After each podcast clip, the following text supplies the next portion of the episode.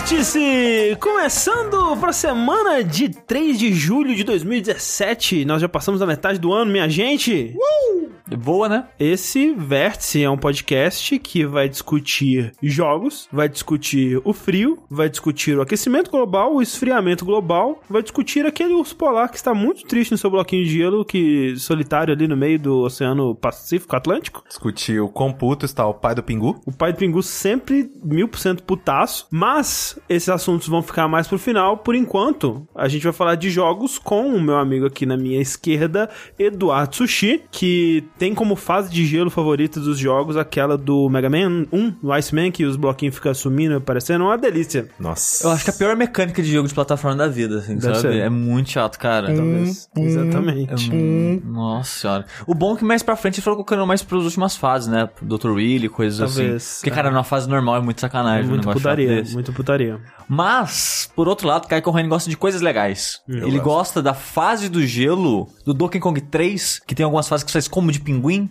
Você vai quicando entre vários pinguins pinguim. assim É que o boa. jogo vai atirando. Eu gosto quando jogo sozinho assim. Boa, Gosto. boa, boa aquela fase. E completando aqui o nosso trio parada dura, nós temos André Campos. So, Que a fase favorita de gelo dele é o começo de Metal Gear Solid. Bom. Porque tem um soldado na frente de um duto de ventilação que está dormindo no horário de trabalho. Que, no- ou seja, ele está com o, o sono todo errado, como nosso querido André Campos. isso é verdade. que o Acordei dia hoje pela noite. às 17 horas. Ou, falando em frio, ficar no frio, gelo, esses dias de madrugada, voltando pra casa, tá frio pra caralho. Não, lá pra fora, tipo, aqui dentro tá frio, lá fora, Aí, puta tipo, que tem um pariu. segurança que fica na entrada do Sim, prédio, cara. né? Imagina a situação do cara, velho. O cara, o cara, eu vejo ele lá, ele tá com um cachecol, quase uma burca Não, não, na cê- cara. Não, só mostra, tipo, do olho até o final da boca. Tipo, o resto é tudo trancado. É tipo o Gambit daquele X-Men dos anos 90, sabe? Ele tá com, tipo, uma parada tampando o rosto inteiro, só fica, met- o, tipo, miolo do rosto dele pra fora e ele, tipo, Tipo todo isso. encolhido, abra se Cara, abraçando, que cara. inferno, cara. Coitado.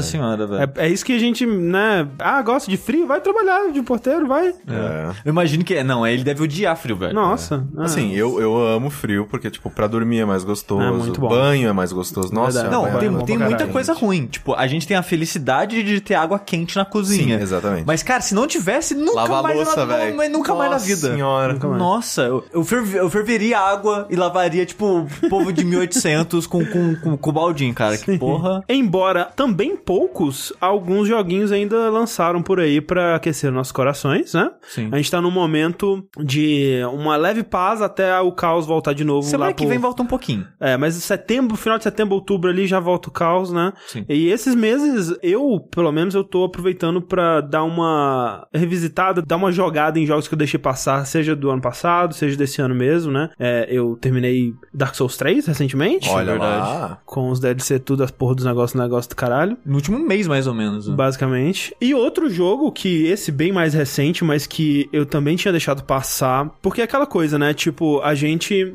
é, joga, o jogo é caro, né? Joga Ô, caro. rapaz. E a gente, como todo mundo, tenta economizar o máximo possível e acaba que quando a gente não recebe um jogo, né, que a gente sempre manda para os os contatos de relações públicas dos estúdios, das desenvolvedores pra mandarem pra gente uma cópia de review pra gente poder falar aqui.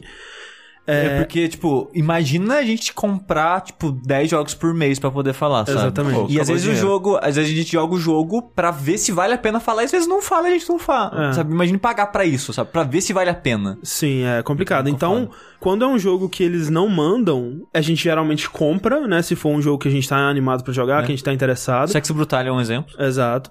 O Crash provavelmente vai ser um exemplo, né? Que a gente não conseguiu É. jogar pra A- esse podcast. A Bethesda antigamente não mandava, né? Então Doom e Dishonored tiveram que comprar também. Sim. né? Sim. Mas quando é um jogo que ele lança, a gente não recebe, e o boca a boca dele é meio, é, não é lá essas coisas, né? A gente acaba deixando passar, né? Que foi o caso do Rhyme, Uhum. que é um jogo aí que ele lançou no final de maio agora, e é um jogo de um estúdio que a gente falou aqui recentemente, que é a Tequila Works, né? No caso, a gente falou do Sexy Brutal, que foi publicado pela Tequila Works, e o Rhyme é o segundo jogo realmente desenvolvido por esse estúdio, né? Ele fez aquele Deadlight, que eu nunca. Eu, eu- eu tenho muita dificuldade porque, tipo, qual que é Deadlight, qual que é Dying Light, qual que é Daylight, sabe? Tipo, os É, nomes eu, muito eu bosta. ainda tô confuso. Pera Peraí, o Dead Light é o mais de ação. É, é aquele jogo de plataforma 2D, lateral, É que com tem um. zumbis e se passa nos anos 80. É que o Daylight é um. É o de É o parkour de terror. com- é o- Não, não, Dying Light é o É de Dying terror. Light de parkour É. e o Daylight é o de. de... É um de terror que É um de teve... terror que o símbolo dele é tipo um labirinto, que ele é um jogo de terror procedural. procedural, foi bem criticado, o roteiro escrito pela Jessica Chobot, foi bem criticado na época que saiu. Nossa senhora, quem que botou essa mulher pra escrever alguma coisa? Não sei, eu nunca, escrevi, Mas- nunca li nada que ela escreveu. Qual que ela era aquilo bem. lá que é, é, é 2D também, só que você vai e arromba a casa da pessoa pra pegar Esse é mantimento? This War of Mine. This War of Mine? Eu sempre é. confundo o Dead Light e o This War A, of Mine. a estética deles é um pouco É, bem parecida. parecida. Mas eu gosto do, do, do Dead, Dead Light. Eu não joguei. Eu É. gosto dele. Ele, não, ele é, tipo... É, a única pessoa que eu conheci que tinha jogado era o Márcio. Ele falou que tinha achado bacana. É ok, sim. Mas, de modo geral, na recepção na época foi bem mediana. Sim. É, mas então a Tequila Works, ela tava trabalhando no Rhyme basicamente ah, já no, durante o processo de desenvolvimento do Deadlight aí. E ele foi anunciado pela primeira vez em 2013 na conferência da Gamescom da Sony, que antes do PS4 sair ainda, né? Onde ela tava mostrando, olha o que, que vai ter no PS4, né? E tal. E aí surgiu esse jogo que ele tinha um visual bem legal, né? Que é um visual bem colorido, cel shaded, né? Lembrava É. um pouquinho o Wind Waker, né? O Zelda Wind, Wind Waker. Waker. Também é uma mistura, assim, ele tinha uma, uma carinha de um Ico, né? O gameplay parecia que ia ser uma Sim. coisa meio é, Team Ico, assim. E com uma pegadinha meio Studio Ghibli também, assim, aquelas cores, né? Bem, bem bonitas, assim, do- dos filmes do Studio Ghibli. Antes de ir pro jogo de vez, né? Falando do desenvolvimento e anúncio dele. E tem um desenvolvimento meio conturbado, né? Sim. Que ele foi anunciado com o envolvimento da Sony. É, ele, na verdade, antes disso ainda, quando eles venderam o pitch, ele ia ser um jogo exclusivo do Xbox. E aí foi naquela época que a Microsoft tava ainda meio que decidindo o que ela ia fazer, né? Naquela época bem esquisita do começo do Xbox One. E eles estavam meio que tipo, ah, jogo indie pra gente vai ser multiplayer, vai ser uma coisa mais social, a gente não tá querendo muito focar em história e tal. E eles ab- abandonaram o projeto e a Sony abraçou. Mas a gente não sabe exatamente o que aconteceu entre a Sony e a Tequila Works, mas a Tequila Works foi lá e comprou a É. parte dela de volta da Sony, tipo... Isso. Faz de conta que a Sony investiu, sei lá, um milhão. Ela pagou um milhão de volta pra se comprar da, do investimento da Sony. A gente não sabe exatamente por que que isso aconteceu. E durante esse período, o desenvolvimento meio que ficou meio que em ato, assim, ficou meio que incerto. É, teve acho que um ano uma ali. sumida. É, teve um ano ali que sumiu. Sim. Ah, O estúdio não falava mais do jogo e tal. Aí depois ele voltou, né, anunciando pra sair pra tudo, né? PC, PS4, Exatamente. essas coisas tudo. É, eu imagino que eles viram que era mais negócio. é, eles viram que talvez eles tivessem mais retorno pagando esse dinheiro de cara e depois tendo ele de volta com as multiplataformas e, e tudo mais, né? Mas enfim, o jogo em si ele começa com um garoto acordando náufrago, né? Numa praia, numa ilha. Né? Tipo Journey, assim, ele não tem muita comunicação por texto ou por áudio, nada do tipo. Ele meio que simplesmente mostra uma torre, né? Uma torre mais alta que todas as outras, com uma janela em formato de fechadura. E você meio que, tipo, ah, acho que esse é o meu objetivo, né? E aí, tipo, Ico mesmo, né? É um jogo de plataforma 3D com puzzles, né? Ele tem puzzles até bem mais leves que o, o do Ico. Sem diálogo, sem muitas cutscenes. Sem outros personagens no mundo. Basicamente, de personagens, você tem alguns bichinhos, né? Uns animais que aparecem, né? Ao longo da sua jornada. E um- uma figura misteriosa, né? Que parece o, o cara do Journey mesmo. Um, um- um sujeito que o rosto dele é preto e, e usa um capuz vermelho. Que ele vai aparecendo, né? Te observando à distância, coisas desse tipo assim. Sim. E aí que a gente vai para pro gameplay, né? E porque eu acho que o jogo ele teve uma recepção meio mediana, né, na época. Apesar da média dele no Metacritic ser relativamente alta, acho que tá em 80, alguma coisa assim. As pessoas que eu vi jogarem meio que falaram, ah, ok. ah, meh." É, eu joguei o quê? Meia hora dele e eu parei, eu, eu dropei porque, sei lá, assim, nada da jogabilidade dele. O visual é bonito, ele é Sim, interessante e tudo mais, ele tem uma música bacana, ele tem, né, um, um sentimento de estar num lugar meio Cool, mágico e é. tal, que eu achei bacana. Só que a, a atividade, né, a ação, porque eu olho pra ele, eu, eu sinto muito como se ele fosse, sei lá, um adendo de. Como que é o nome do jogo de puzzle lá que vocês amam? que Vocês amaram? The Witness? Ele tem um pouco daquela vibe, ele me traz um pouco daquela vibe daquele visual e tudo mais. Só que o que você faz em The Witness é muito mais divertido do que você, Sim, do que sim. o que você faz em Rhyme. E também que a única coisa que você faz é gritar no jogo. Ele vai introduzindo mais coisas depois, mas sim, nesse momento. E, tipo, eu- ele não conseguiu me passar o que ele. A, maneira com que ele iria progredir. Ele não conseguiu me passar uma evolução naquele ambiente que fosse interessante o suficiente pra eu falar, não, eu quero ver mais disso. Sim. O que mais que você tem pra me oferecer? Não, é- eu entendo. realmente é, ele é um jogo bem devagar, ele e mesmo depois que ele se abre completamente, ele realmente não tem muitos atrativos.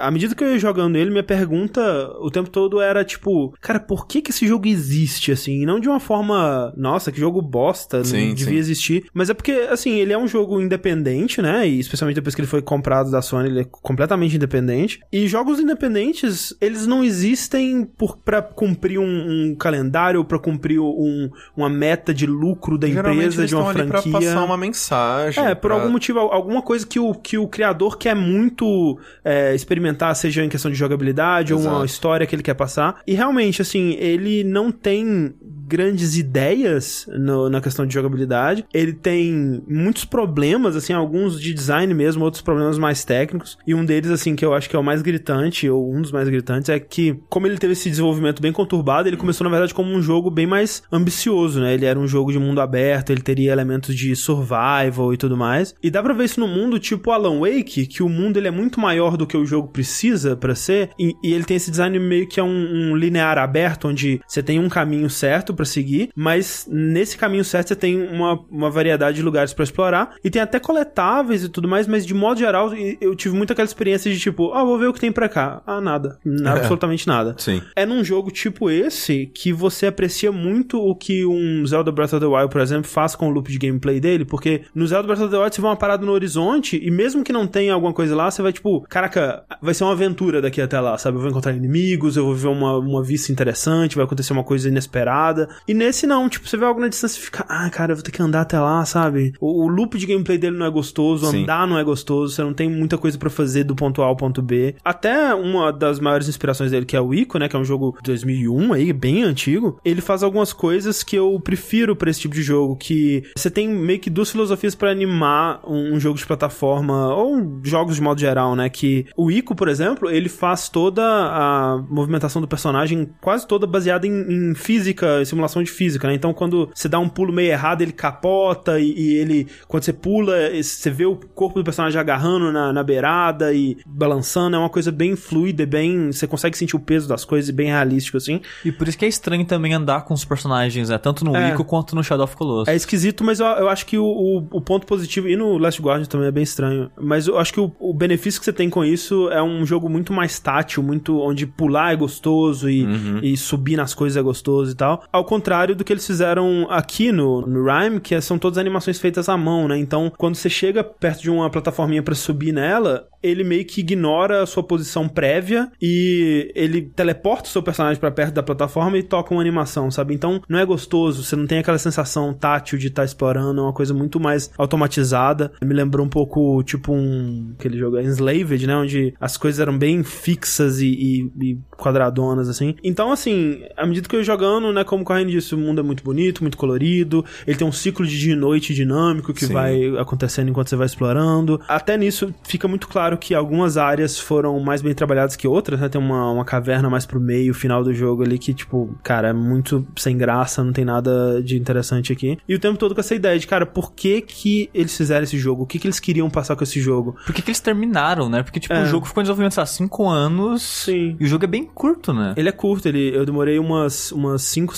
6 horas pra terminar ele. É, e assim, ele, ele, como eu disse, ele não tem nenhuma ideia nova. Tudo que ele faz em questão de mecânica de gameplay, de puzzles, é, eu já vi em outros jogos. Como o Carrene disse, você tem um botão que você. É um botão da voz, na verdade, que lembra até um pouco de Journey, assim, que é meio contextual. É, né, se você tá num lugar que não tem nada, o, você aperta o botão da voz, o menino talvez ele cante alguma coisa. Depois de uma cena triste, ele dá uma choradinha, o que eu achei muito estranho. Mas de modo geral, em questão de gameplay, quando você tá perto de um item mágico, ou de um, de um fogo, ou de alguma coisa assim, ele dá um gritinho, e esse gritinho ele dá um, um efeito, ele acende umas luzes e faz o fogo ficar maior e, e coisas desse tipo. E é assim que você interage com o mundo, né? Então, por exemplo, um, um puzzle simples é do começo que tem uma estátua de uma raposinha e quatro mini estátuas em volta. E aí, se olhar no mundo, tem quatro estátuas de raposinha pra você achar. Você chega perto de cada uma, dá um gritinho, ela solta um raiozinho que vai pra estátua central. Quando você coleta as quatro estátuas, a estátua central acende, dá um gritinho nela, e aí sai uma raposinha lá de dentro que vai ser o seu guia por esse jogo e tudo É, e mais. aí ele te leva pra uma outra área que ele te ele apresenta uma nova mecânica que é aquela de você alinhar as coisas, né? Exato, ele tem uma coisa de perspectiva tipo Sim. Batman. Batman. né? Ele tem flashes de, de coisa interessante, porque, por exemplo, muito do que você tá fazendo é tentando encontrar uma chave pra ir pra próxima área. Você, quando você chega nessa área que o Corrêa falou, tem uma mega chave gigante no, no centro do, do cenário, assim, tipo, um- do tamanho de um prédio mesmo. E aí, né, tem toda aquela coisa de quando você encontra essas chaves, elas estão emolduradas por uma paradinha, e você sobe num lugar, encontra uma moldurinha, você, quando você olha por essa moldurinha, você encaixa a chave lá, e ela transporta e vira uma chavinha pequenininha, você pega, e ela some do cenário e tal. Ele tem umas coisinhas legais com essa brincadeira de perspectiva e tal, mas é bem raro, e de novo, né, não é nada diferente do que a gente já viu em outros jogos, fazendo até, é, levando isso pra extremos até mais interessantes, explorando melhor essas ideias, né. Então, eu sentia que, pelos puzzles serem tão simples e, e pouco elaborados, eu sentia que eu tava menos resolvendo puzzles e mais avançando linearmente e meio que fazendo o que era possível em cada sala, né? Eu não tava raciocinando, tipo, como será que eu vou resolver isso? Eu vou numa sala, interajo com as coisas lá e eventualmente eu resolvo o puzzle e, e sigo em frente, né? O- Eu, eu tenho um pouco desse sentimento, e é uma das minhas críticas ao Monument Valley, por exemplo. Sim, é bem Que é um isso. jogo que é bonito, é um jogo que tem um certo carisma, mas a parte de jogar e os puzzles são tão simples que eu sinto que eu não tô jogando. Eu sinto que eu tô apertando pra frente e o jogo tá passando. Interagindo com sabe? as coisas e eventualmente você avança. É, É. um pouco disso, sim. E tipo, pra um jogo de puzzle, eu acho um pouco triste, sabe? Porque Sim. você quer ser pelo menos um pouco desafiado, sabe? É. E eu não É que ele é um isso. jogo de puzzle, um jogo de puzzle pro povão. É, ele é bem casual, tipo, celular e tudo mais. é. Eu, eu sinto que o Rhyme, ele é pior ainda do que o Monument Valley, porque ele se baseia em jogos muito superiores e, e ele Aí vem a comparação E- automaticamente. vem a comparação automática. Então eu, eu realmente sinto que, tipo, ele mirou em Ico, mas acertou mais em Thorin, sabe? Porque ele tem, como eu disse, 5, 6 horas de duração, mas a sensação é que foram, tipo, 10, sabe? Quando você chega na, na metade do jogo, você, tipo, cara, chega, sabe? Que apesar de ver ser direto, tava meio arrastado. meio arrastado, não- ele não tem muitas ideias, ele não consegue se reinventar muito bem. Tipo, ele vai introduzindo sempre uma coisinha nova aqui e ali, mas não o suficiente pra renovar o interesse. Mas aí, tipo, duas coisas que me prenderam, que me fizeram terminar o jogo. Primeiro, a trilha, como o Corraine falou, é maravilhosa a Muito trilha do mesmo. jogo. É aquele, tipo, orquestrão super dramático e, e muito, muito emocionante, bonito, né? Aparentemente, inclusive, eu tava pesquisando, parecia que o Akira Yamaoka comprou pra, pra essa trilha, mas isso é uma notícia de 2013 e depois eles não falaram mais, não, não deve ter dado certo. Engraçado, logo aquele é Maoka pra um jogo tão sutil assim. Sim, é. Já com as guitarrinhas dele lá. E assim, no fim das contas, a segunda coisa que me prendeu foi, de novo, a pergunta que eu precisava saber por que, que esse jogo foi E feito, você cara. conseguiu encontrar uma resposta? Sim, eu fico feliz que eu tenha terminado o jogo, porque a última hora dele é muito bem executada e o final dele não é nenhum plot twist, nem nada muito mirabolante assim, mas é um. É tipo um prisma que coloca em foco o resto do jogo. Tipo, ele dá um contexto pro que você tava fazendo no resto do jogo. Tudo que se passou antes faz mais sentido, entra mais em foco, você sente um objetivo ali e tudo se encaixa muito bem e você entende qual que era a ideia por trás do jogo e o que, que eles estavam querendo passar com aquele jogo, qual é a mensagem dele, qual é a história dele, qual é a metáfora, né, desse, desse garoto nessa ilha, o que, que e isso aí significa. você sente que o jogo ele é como ele é, de propósito, ou ele poderia sim ter um loop melhor de jogabilidade? Não, sem dúvida podia, podia. Ele é um jogo falho, é, eu tenho Não é como certeza... se ele fosse do jeito que ele é por um motivo. Não, não. Ele ainda é um jogo meio chato de jogar e sem dúvida a impressão que dá é que tipo, cara, a gente tem essa ideia muito maneira, o final do jogo vai ser muito foda, mas a gente precisa fazer um, todo um jogo antes pra chegar até lá, né? Porque isso só vai funcionar depois de um final de uma aventura e tal. E o jogo que eles conseguiram fazer não é muito bom. É, Tipo Nier. olha aí. Só que não, não falando da qualidade do jogo, mas né, o Yokotaro ele escreve o final antes e depois Ah. vai escrevendo de trás pra frente. É, eu acho que é bem. A impressão que dá aqui é, é bem isso, assim. Que eles sabiam o que eles queriam falar no final, mas chegar até lá que foi o desafio. E aí que entra, tipo, cara, tem aquela. A gente já falou aqui no verso algumas vezes, né? Da lei de Wolpal, né? Que é aquela lei que, tipo, é o, o que um reviewer, né? O Eric Wolpal, ele falou uma vez que ele abandonou um jogo no meio e fez o review assim mesmo, falando, cara, esse jogo é tão ruim que não interessa o que ele faça no final, mesmo que ele mude a minha vida, ele ainda vai continuar sendo um jogo ruim. E esse é um jogo que talvez desafie um pouco disso, porque durante ele, enquanto eu tava jogando ele, eu pensava, cara, esse jogo não é bom, esse jogo não tem nada de interessante, esse jogo, né, ele, né, tem aspectos técnicos que são interessantes, mas só isso. A música dele é interessante, mas basicamente é isso. É, Mas quando eu cheguei no final, eu pensei, hã, que bom que eu joguei esse jogo. Fico feliz, fiquei emocionado, fiquei tocado. É, a, a música de encerramento dos créditos dele é daquela menina do, do Lindsay Sterling, né? Do Sim. violinista. E a música é maravilhosa. Por favor, toque ela na edição, Sushi, por favor. É, e Eu não sabia que ela tinha música nesse jogo. é, e eu fiquei feliz, cara. Eu fiquei feliz de ter aguentado e zerado o jogo. E é foda isso, né? Pensar assim, quantos jogos que a gente abandonou no meio que poderiam ter melhorados depois. e É, a gente porque a, a lei meio que fala que, tipo, se você tem um prato de merda na sua frente, É, o quanto você precisa comer pra entender a merda? sim. Pra, pra realmente. Se, se eu comer mais do que, sei lá, metade da merda, eu vou entender melhor a maneira com que ela foi feita, tons e, e cheiros e texturas Sim, da merda. E, e, na verdade, assim, em casos, né, como o Rhyme que você tá descrevendo, às vezes a história que ele conta, o final que ele te oferece, essa conclusão que ele, que ele te propõe lá, ela não poderia ser mostrada pra ti de pouco em pouco durante o jogo, de uma maneira que ela ia sendo, sendo transmitida pra você de uma maneira melhor, pra que tudo, para que não só o final fosse muito bom Uhum. e aí melhorasse o resto, mas que tudo fosse bom em conjunto, É- talvez? É, que ele meio que faz isso, porque ao longo da história ele vai te dando flashbacks de, do que, que o menino tava fazendo antes de chegar nessa ilha. Hum. Só que são ceninhas que, que nem eu disse, elas meio que. Se você estiver prestando muita atenção, talvez coletando os, cole- os- eh, os colecionáveis e vendo os painéis, que tem vários painéis que. que tipo Journey, eles meio que contam uma historinha, mas meio que cabe a você juntar as peças. Talvez até que você consiga entender o que tá acontecendo antes, mas eu que tava meio que tipo, ai, que saco, vamos, vai, vamos, sabe? vai eu tava meio que. Ok, apareceu esse flashback, eu. O que que. O que ele tá querendo falar com isso? Eu não tô entendendo.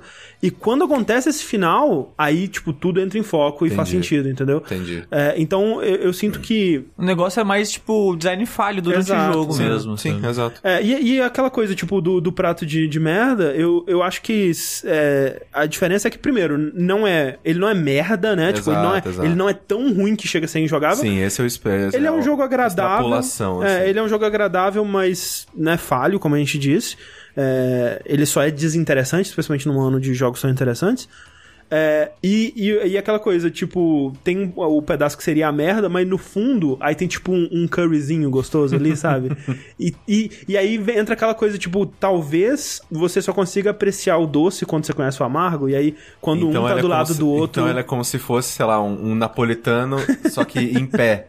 Um napolitano tipo vertical. Em Exatamente. que o melhor, o sabor, seu sabor favorito tá lá embaixo. É, é, eu acho que é mais apta essa comparação. Ele ok, é- napolitano vertical. Rhyme é um napolitano vertical. É, é um jogo que eu tenho dificuldade de recomendar, especialmente no preço que ele tá agora, porque eu, é, eu, com- eu comprei ele quando tava rolando a promoção ainda do, do Steam e ele Sim. não tava na promoção, ele tava o full price dele. Então, tipo, no Steam ele tá R$ 55,99, Eita. no Xbox ele tá 59 e no PlayStation ele tá 107,50. Ê, O que, delícia. que acontece com a Sony, A Sony tá de velho? sacanagem. Vai tomar no cu, Assim, mano. por 107,50, pelo amor de Deus, não compre. É, por 59, 55, só se você quiser muito um jogo desse tipo, que talvez não tenha uma grande variedade de jogos que oferecem exatamente esse tipo de experiência, mas eu recomendaria pegar numa promoção mais pra frente, que, como eu disse, é um jogo que eu fiquei feliz de ter terminado, de eu ter ele na minha biblioteca de jogos jogados na vida, mas, né, não Sim. é aquilo tudo. Ele ainda sai pro Switch esse ano. Olha lá. E continuando a, a levada de jogar jogos antigos, eu vou falar rapidinho, porque a gente né, quer eventualmente fazer algo mais profundo sobre esses jogos. Sim. Mas eu só vou falar por cima assim, pra já preparar as pessoas e tipo, joga essa porra aí, né? Que é o Dishonored. Olha o lá. Corraine falou no programa passado, no caso de jogos, do Dishonored 2, que ele tava jogando, que agora ele já terminou. Puta que pariu, que jogo bom. E eu, de lá pra cá, comecei e terminei o Dishonored 1 e os DLCs dele. E tô na missão 3, que é a mansão maluca. Nossa. Só que eu não joguei nada dela ainda. Aham. Meu Deus do céu, cara. Eu, eu gostaria de ter conseguido jogar ela na gravação, mas não deu tempo. Eu só terminei o primeiro alvo e, e Aham, parei de jogar. Sim. E falando um pouquinho do Dishonored 2 antes de ir pro, pro que eu achei de rejogar o primeiro. Cara, o Dishonored 2, ele é tipo Dark Souls pro Demon Souls, sabe? ele pega a base que o Dishonored 1 criou e melhora até o momento em todos os aspectos. Sim. Tudo que o Dishonored 1 fez, o Dishonored 2 faz melhor. E eu tô muito feliz de, estar jogando ele agora, sabe? De eu, por que, que eu demorei tanto? Demorei tanto porque eu não queria comprar o jogo, né? Mas, cara, tá muito bom. E uma coisa que eu sempre elogiei muito no primeiro Dishonored, o quão, era o quão gostoso era andar com aquele personagem. Uhum. Ainda mais um jogo que tem tanta plataforma em primeira pessoa, e é difícil fazer plataforma em primeira pessoa ser gostosa ou intuitiva, de fazer, tipo, ficar pulando e olhando, você não sabe onde tá Sim, caindo, sim. coisas assim. E o jogo ele fazia tudo ser muito gostoso e fácil de fazer. E o Dishonored 2 melhorou isso, sabe? O poder do Blink é muito mais fácil Você de tá jogando mirar com a Emily ou com o Corvo? com a Emily. Ah, tudo bom. Que o poder dela, eu não sei se no Corvo ainda funciona exatamente como era antigamente. Me mano. falaram que do Corvo ele funciona da mesma maneira, mas o feedback que você tem é melhor. É. Porque o da Emily você meio que se puxa até o lugar, Uhum. né? É, então você só, só consegue colocar o poder em superfícies, né? É estranho porque o Corvo, ele era tipo uma esfera de ação em volta de você, você podia dar um teletransporte pra qualquer direção em volta de você. Por degrauzinhos que tinham É. que existir. É, é bizarro que o que me frustrava no Dishonored 1, rejogando agora, é que, tipo, o alcance em termos de altura não é o mesmo em termos de distância. Hum. Por exemplo, o seu poder, quando você compra a habilidade de aumentar a distância, faz de conta que você dá o teletransporte de 5 metros pra frente. Mas pra cima é tipo 2 metros. Ah, entendi. Ah, estranho. Então era estranho porque você não alcançava um lugar muito alto, mas se ia longe pra caralho. Uhum. Com a Emily eu sinto que é mais uma esfera mesmo Uhum. de ação, porque ela vai ter esse, né, esse braço bizarro que vai sair dela, segurar numa superfície, seja uma parede, um teto, um chão que seja, e puxa ela naquela direção. Então é meio estranho mirar, porque às vezes você tá tipo ó, apontando pro céu e ela tá tipo mirando num canto no chão de algum lugar, sabe? Porque o jogo ele vai ligar no lugar mais próximo do que você consegue alcançar. Mas de modo geral é muito mais fácil de usar, você tem muito menos problema de, ai caralho, eu pensei que ia parar em cima disso e não parei em cima disso, sabe? Esse jogo ele tá muito melhor nesse aspecto. Eu quando comecei a jogar, naquele tutorialzinho que é o curvo, ensinando a Emily a Sim. ser Sim. furtivo e o que seja, a- tipo, o primeiro passo que eu dei com o personagem foi- já foi um susto. Eu, caralho, isso aqui tá muito melhor de jogar que o Dishonored 1. E como eu fui de um pro outro, tipo, em um dia de diferença, dois dias de diferença, foi um salto muito grande. Eu, caralho, é muito mais fluido isso. Será que o jogo tá em 60 frames? E eu fui pesquisar, não. Os dois no PS4 rodam a 30 frames. Uhum. E eu não sei o que eles fizeram pra dar essa- a sensação que o jogo é mais fluido, mesmo o frame rate não sendo mais fluido. Sim. Eu não sei explicar, mas tipo, a câmera parece melhor de mexer, parece mais macia, e a movimentação do personagem também é muito melhor. As pessoas estão muito melhores, que cara, as pessoas do Dishonored são muito feias.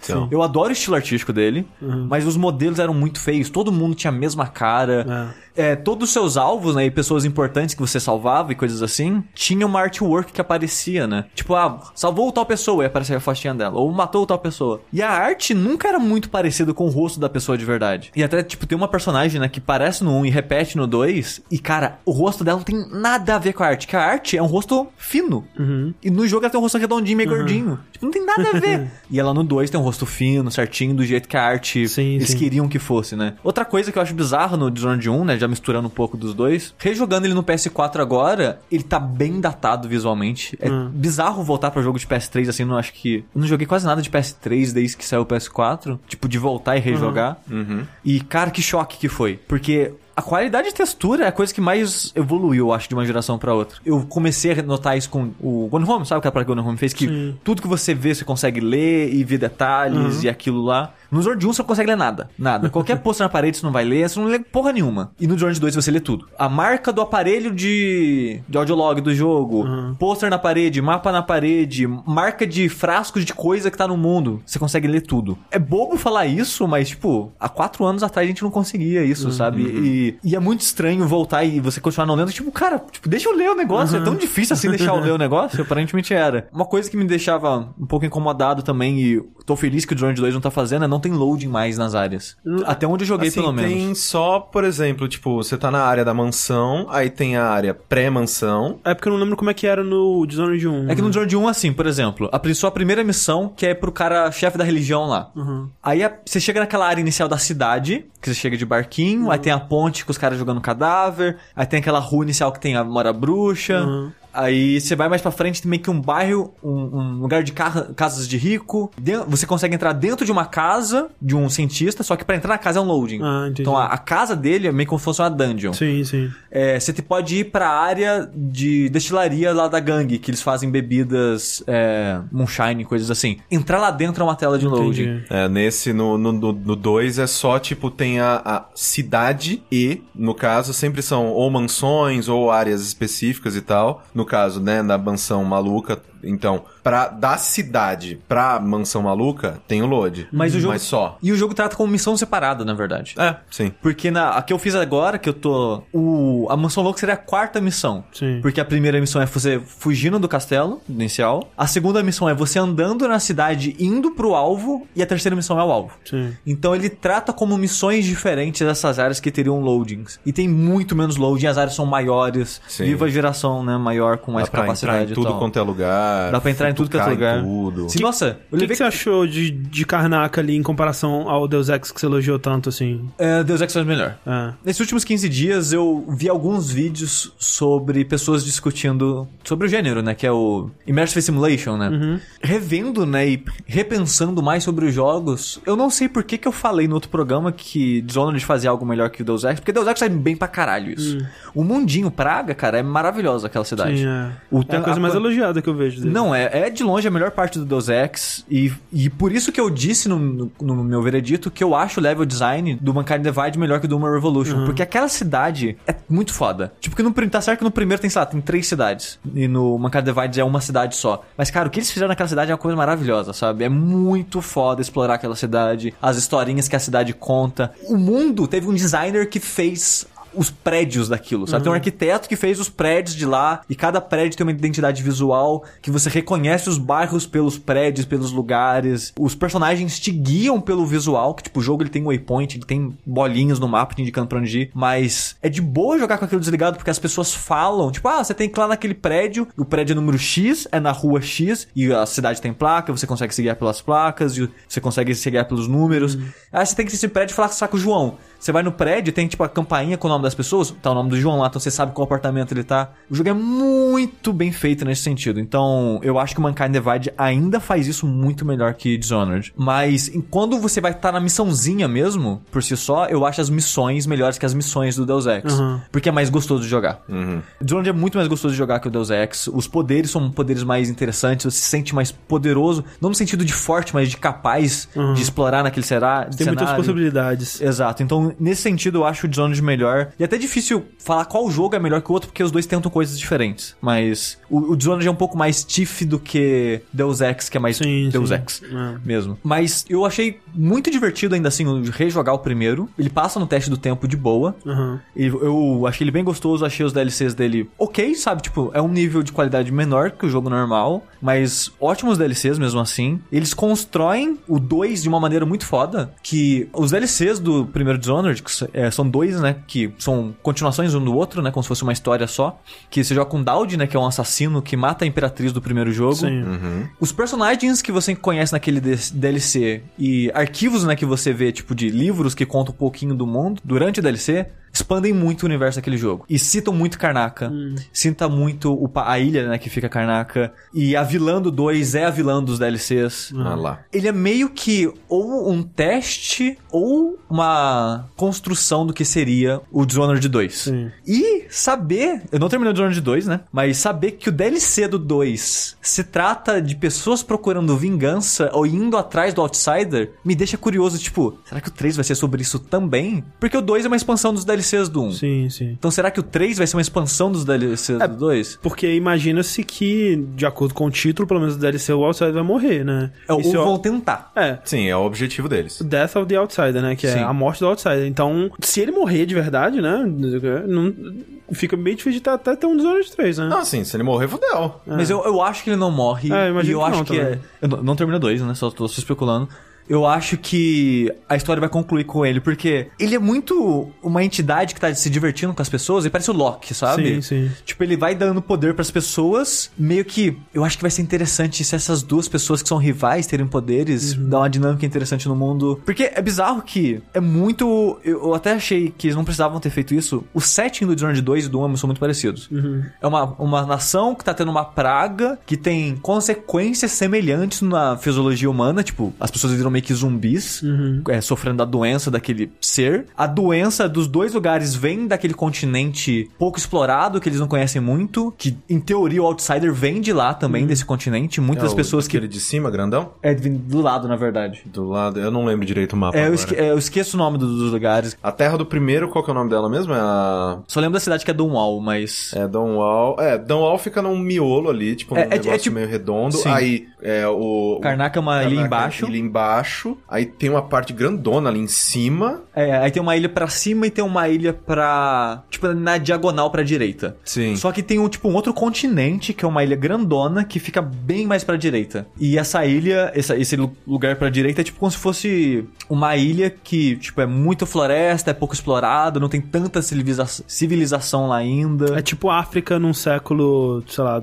1800, É, isso, é. por aí, tipo uma África era vitoriana, assim. Ah, é, é basicamente isso. Então, muita coisa mística e mágica, eles atrelam aquele lugar, porque eles Uhum. não conhecem direito aquele lugar. Sim. Tipo, no primeiro a gente conhece a, a Granny Rags, que é uma bruxa, né? Sim. E que no DLC você conhece mais do passado dela. Você acha livros contando a história da vida dela. Que ela era uma, uma mulher rica. E ela e o marido dela viajavam o mundo pra explorar e se aventurar e coisas. Até um dia que ela foi lá e encontrou runas lá e trouxe essas runas de volta. E comece, começou a mexer com magia. E encontrou o Outsider. E ela é uma das pessoas que tem a marca do Outsider com poderes no braço. Então ela trouxe isso de lá, daquela região. Então muitas das pessoas, cientistas desse mundo, atrelam coisas mágicas de lá. Acho que a praga do rato do um veio de lá. A Esses. dos, mis- dos mosquitos foi. A dos mosquitos vieram de lá também, então. E tem relação com o Outsider. Tanto a praga dos ratos quanto a praga dos insetos. Porque você vai vendo, tipo, diários de pessoas que morreram e tem runas e coisas de macumbaria com eles. Tipo, eles falam, ah, pô, achei esse osso de baleia com uns negócios cravados aqui, vou levar pra casa. É como que ele morre? Ele morre com a praga, sabe? Então, a praga é atraída pelas coisas mágicas, Sim, sabe? sim. Então tem. Tem uma relação aí que não tá 100% explicada, sabe? Tem, o jogo mostra a relação, mas não tem a origem ainda direito das coisas. E eu tô curioso pra ver pra onde um 3 pode ir e explorar o Outsider e encerrar a trilogia deles e liberar o estúdio Arcane e a Austin pra fazer outras coisas. É, se você não jogou Dishonored 1 ainda, eu acho que é bem tranquilo de pegar ele e jogar agora. Que não falei, ele ainda é gostoso de jogar. Ele fica antiquado quando você joga o 2 e compara. Que tipo, o Corvo não fala. É. E isso fez bastante falta durante o jogo, porque tem muitos acontecimentos e NPCs que você tem que salvar em situações es- estranhas assim, que como o personagem não fala, fica muito estranho, fica muito awkward a relação. Não ter cutscene em momentos específicos que eu acho que deveria ter. Por exemplo, na primeira missão do Dishonored 1, você tem uma side mission com uma pessoa da sua base e fala: Putz, o cara que você tá indo lidar, ele vai matar meu tio. Por favor, salve meu tio, não deixa ele morrer. Uma das maneiras que esse cara ia tentar matar o tio dela é envenenando. Então você consegue na sala que eles vão se encontrar e destruir os copos que estão com veneno. Aí o que o cara fala? Putz, o copo sumiu daqui. Aí o cara pensa: Vou matar ele na mão, só que vou levar ele pra um lugar secreto. Você vai seguindo eles até uma sala secreta. E na sala secreta, o seu alvo mostra, tipo, um quadro na parede. Aí o cara vira as costas pra ele. E nisso, o seu alvo tira uma espada. Se você não fizer nada, ele mata o cara. Como eu não queria ser visto, né? Que eu queria terminar o jogo sem matar ninguém sem ser visto. Eu esperava o cara ficar de costas pra ele não me ver eu executando o cara que ia executar ele. Só que o que o jogo fazia? No momento que eu enforcava o cara, o código do jogo dava, tipo, um bug bizarro. O cara que eu salvei, ele simplesmente saía correndo.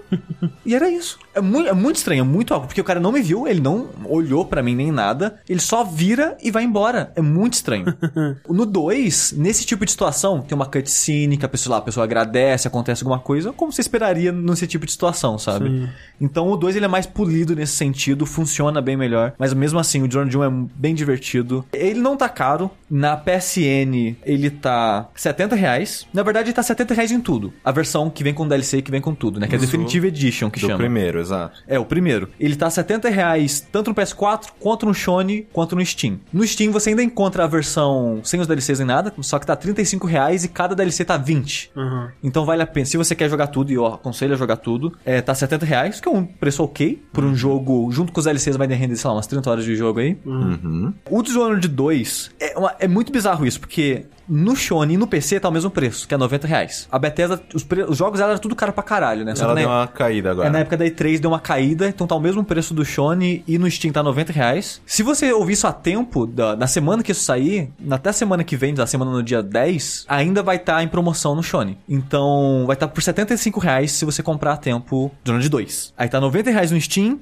e 143 na Opa. PSN. Nossa senhora. Gostoso, hein, Sony? É, bem, eu fiquei muito triste. Fiquei muito triste, porque, né, fui comprando no PS4, que é o que eu tenho. E se você não tem absolutamente nada e você quer jogar tudo, porque eu tô jogando tudo por causa do DLC e eu quero jogar tudo, na PSN tem uma versão que vem tudo, que é o 1 com todos os DLCs, o 2 e todos os DLCs do 2, que já tem um Trials, né, uns modos de desafios no 2, e o que vai sair, que é o Death of the Outsider, que esse pacotão com tudo tá 260 reais. Ok. Ok. Que é levando em conta que são, tipo, três jogos, E levando em consideração que o DLC, né, o Death to the Outsider, tá 100 reais. ele vai custar 100 reais. Olha aí. Em tudo, tá, tá 100 reais no Steam, no Shone e no PS4. Olha Sem pila. Sem pila. Então é um bom preço É um pra ótimo tudo, preço. sabe? Ele é mais barato comprar tudo separado, comprar tudo separado dá uns 300 reais. Então, se você quer jogar tudo, eu recomendo que o 1 é um, um ótimo jogo, o 2 parece um jogo melhor ainda. Não, eu não sei do DLC, mas né, continuando no nível que tá, tá- vai ser ótimo. Não, tá, Eu acho que é é estranho, assim. Acho que eu tô absurdamente mais empolgado com esse DLC standalone do Dishonored do que com o do Uncharted. É, o do Uncharted eu tô meio que. ué, Eu tô vai voando, vir, eu tô provavelmente voando, vai assim, ser legal. Quando sair, eu vou ficar. Não, eu quero muito jogar isso, mas, tipo, até agora eu tô tipo, meu Deus do céu, eu quero mais Dishonored na minha vida. É, e é muito louco isso. porque Eu tô curioso pra terminar o 2, porque eu,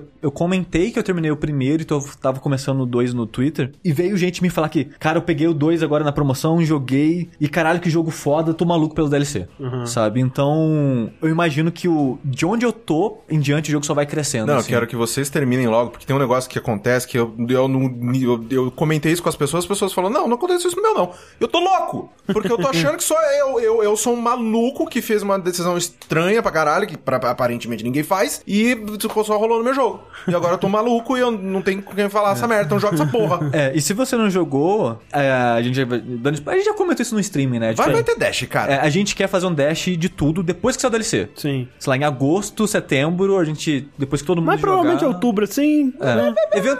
Exatamente. Então fica a dica, joga em Dishonored pra ficar, né, pronto pro, pro Dash. Isso. Seguindo a linha de jogos que a gente acabou deixando passar, aproveitando, né, o Calm Before the Storm, mamamá, é, eu terminei, né, o Dishonored 2, e aí eu queria voltar pro Bloodborne, só que eu falei, putz, não vou poder falar de Bloodborne no vértice da semana, né, então eu vou jogar alguma coisa diferente pra poder é, falar no programa, e aí eu volto, termino Bloodborne depois e tal. E aí eu tava pensando, porra, vou comprar o Deus Ex, porque, né, já tô na pegada de Dishonored e tal, só que eu falei, putz, vai ser meio overkill, vai ser tipo dois jogos parecidos, um seguido do outro, não, eu preciso de uma coisa diferente. Aí eu joguei um pouco do Next Machina, é maravilhoso, só que eu não consigo jogar esse jogo, porque se eu morro uma vez eu quero voltar. É, é, ver- é verdade, desde a nossa gravação eu também joguei o Next Machina e caralho, bom. muito bom jogo, Muito cara. bom, É cara. Muito gostoso de Nossa jogar. Senhora. Achar os segredos nele, essas coisas é muito divertido. Uma parada que o André não comentou, tem um leaderboard mundial e você consegue assistir o replay das É, pessoas. isso eu não vi, é. E é muito foda você pegar o cara no primeiro rank e ver ele jogar e você fala, caralho,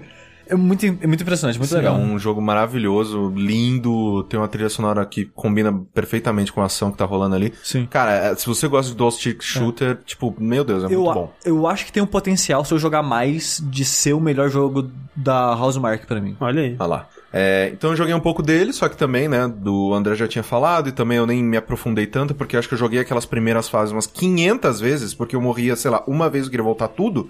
É, e aí eu falei, beleza, preciso de alguma coisa, preciso de alguma coisa. né? Eu, caralho, né? Eu ouvindo o Giant Bombcast, não sei se da semana passada, acho que acredito da semana passada, o Ben tinha terminado, né, o Nier. O... E aí ele falou tal que ele tinha achado o jogo muito estranho e que foi muito interessante. E, né, falou alguma coisa, caramba, né, Nier, tá aí, vou jogar Nier. E aí eu peguei, já tava instalado no, no PS4 aqui de casa. O Autômata, no caso. Isso, Nier Automata, não fui jogar o primeiro, nem vou. Né? Ninguém, Tipo, ninguém merece. Muita gente veio falar no Twitter, ah, joga o primeiro. Não, não. Não, não, cara, vale a pena. Não, Não, não. não vale a pena. É, aí eu fui e comecei o Nier Automata. E eu sempre ouvia, esse é um jogo muito estranho, um jogo meio esquisito, um jogo meio que você vai achar muito confuso. mas que ele vai se explicando conforme ele vai evoluindo e as coisas são, em sua maneira, um tanto fascinantes enquanto você vai experienciando elas. E sim, ele é exatamente tudo isso. Uhum. Porque ele é um jogo que ele brinca muito com o gameplay dele, né? Porque eu sempre via, sei lá, os vídeos de hack and slash dele, só que ele tem muito de dual stick shooter, ele, ele brinca bastante com Sessão de plataforma, Exato, a maneira que a, a isométrica. câmera fica, então ele te apresenta desafios que fazem mais sentido de acordo com a localização da câmera, né? Então, se ele tá com uma câmera fixa em side-scrolling, ele não vai te lotar de inimigos, mas se ele te coloca numa câmera top-down, ele te lota de inimigos ele vira bullet hell. É, eu tô chovendo numa olhada, porque o Sushi ele fez lá o veredito, né? Fez um monte de coisa e tal, mas Reassisti esse dia, Steve. Ficou bom o vídeo, cara. Parabéns. Obrigado. E uma coisa que eu acho interessante e que eu comentei no Twitter, as pessoas falaram, "Ah, normal, eu não tô entendendo porra nenhuma. É, é, assim, eu gosto muito do que o Taro fez naquele universo. A maneira que ele conta as histórias e os dilemas são excelentes. Eu, eu, eu acho que você não tá jogando Side Mission, porque você tá indo bem rápido, que você jogou ontem acho que umas 4 horas e já saiu do parque de diversão. É, assim, eu, eu não sei, eu acho que eu não encontrei as side missions, na verdade. É. Você tem que falar com as pessoas que tem marquinha na cabeça. Eu esqueci como é que é o Weekly Side Mission. É, então, mas- porque tirando as, as pessoas que têm marca vermelha, todas as outras têm uma marca meio que geral cinza. Eu falo, ah, se eu- todas as pessoas que eu clico que tem essa marquinha cinza, elas só falam, ah, o dia está bonito, eu falei, ah, não vou falar É, mais com talvez nenhuma não tenha. Side Mission ainda, porque eu lembro que eu demorei tanto pra terminar o parque e você foi tão rápido, Não nele. foi, pff, fui. É porque a história principal, eu acho que é a coisa menos interessante em relação à história do jogo. Uhum. Ela tem seus lados interessantes, ela vai ter os seus dilemas interessantes, mas o que os, a Side Missions constrói é, é a verdadeira graça do Nier Automata Uhum. pra mim. O combate é divertido, mas não é nada demais. É, e e o combate, ele. O layout do controle dele é esquisito, né? Porque meio que você tem um botão pra atirar, né? O botão de, de tiro, e os botões, né? O quadrado triângulo de hack and slash, né? Golpe fraco, golpe forte. É, só que ele é estranho porque eu quero atirar o tempo todo. Não, mas o negócio é você luta segurando o tiro ao mesmo tempo. Exato. E aí eu fico, só que. é, Eu falo, por que, que eu tenho que segurar esse botão o tempo todo? Ele está me punindo pra eu ter que segurar esse botão o tempo todo. Quando você não quer atirar? Nunca! Você quer atirar o tempo todo! É bem isso. É tipo chute navinha. Só que assim, no final das contas, não faz diferença o tiro. Quando eu tava terminando o jogo, eu parei de atirar, porque você fica meio confuso de. É tanto botão que você tá apertando Sim. que dá meio que uma travadinha assim. Só que o combate do jogo é tão de boa, de normal, Não, ele é pelo muito menos. fácil. É que, tipo, no hard ele é difícil hum, Impossível. Eu comecei ele no hard e, o tu- e a primeira missão no hard é a coisa mais filha da puta que eu já joguei nos últimos anos, sabe? É muito difícil. E se você morreu no chefe do final da missão, Volta. você volta no primeiro segundo dela. E foi bem frustrante, eu parei de jogar e. Eu achei engraçado que ele começa assim, tipo, esse jogo não usa save automático. Ele vai te explicar como que salva daqui a pouco. Sim. E, tipo, o jogo normal é bem tranquilo, É achei bem tranquilo. fácil. E, tipo, você não precisa maximizar o dano pra estar atirando e dando combo ao mesmo Uhum. tempo, sabe? Então, você sente que tá des- desperdiçando DPS, mas é de boa, você não precisa ficar atirando, a não ser inimigos que ficam Uhum. Não, muito longe. E é engraçado, porque você segura o L2 pra câmera travar no inimigo. Que é outra coisa que eu fico, pelo amor de Deus, gente. Deixa eu clicar na lógica, ele trava Dark no Souls, inimigo. Dark Souls. Mas aí, cara, isso foi muito engraçado. Quando eu percebi que eu tava fazendo isso. O L1 é um poder especial, né? Tipo, sei lá, um, um raio concentrado, ou vários, vários mísseis, ou alguma coisa. Eu estava apertando o L1 com o meu queixo. Tipo, eu tava levando o controle e batendo ele no meu queixo pra ativar o L1. E eu ficava, vai tomando cu, cara!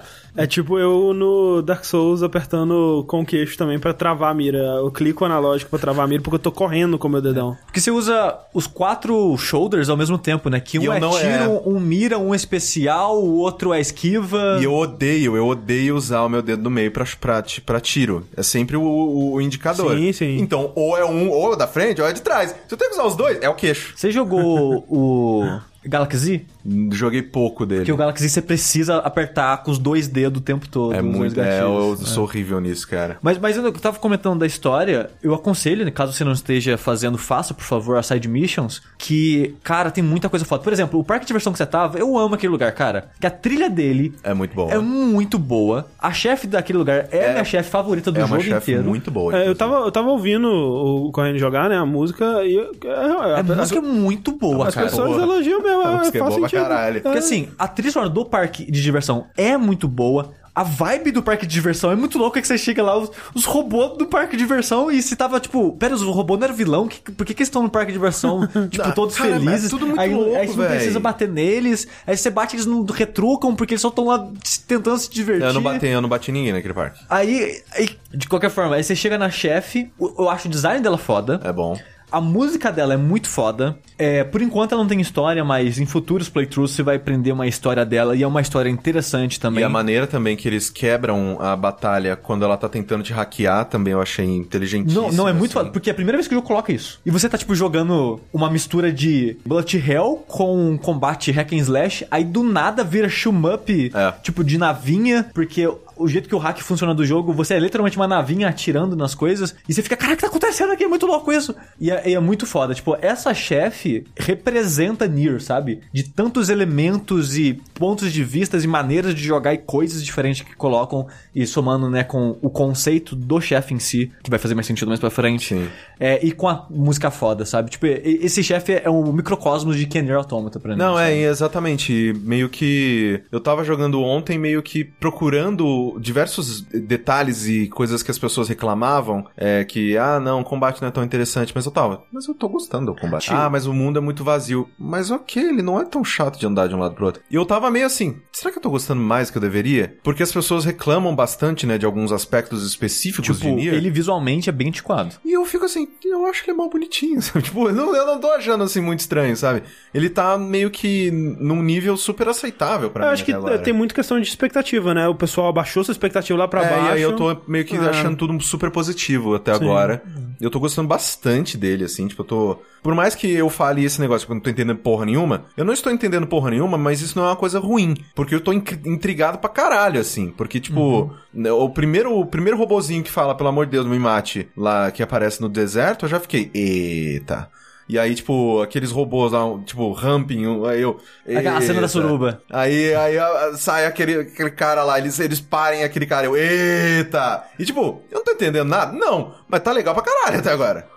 Mas é a a parada suruba que faz sentido, né? Porque tá vários robôs transando e nasce um robô novo logo em seguida. Exato, de uma Sabe? maneira, cara... Bizarro pra caralho. Quando, quando eles se juntam assim, igual formigas, assim, eu falei, caralho, vai formar um robozão, vai ser animal. Mas eles parem um cara lá, eles parem o Sephiroth, sem pinto, né? O Sephiroth sem pinto. Aí eu, que porra é essa? E cara, ele faz umas coisas tão legais, cara. Ele faz umas coisas tão imbecis e tão legais. Eu já achei, eu já achei um final que é aquele lá, se você vender esse item, o seu robô para de É, funcionar. Você vende o seu chip de, pro- de sistema operacional. Foi a primeira vendi. coisa que eu fiz. Eu vendi. Aí rola os créditos e tipo, em dois segundos.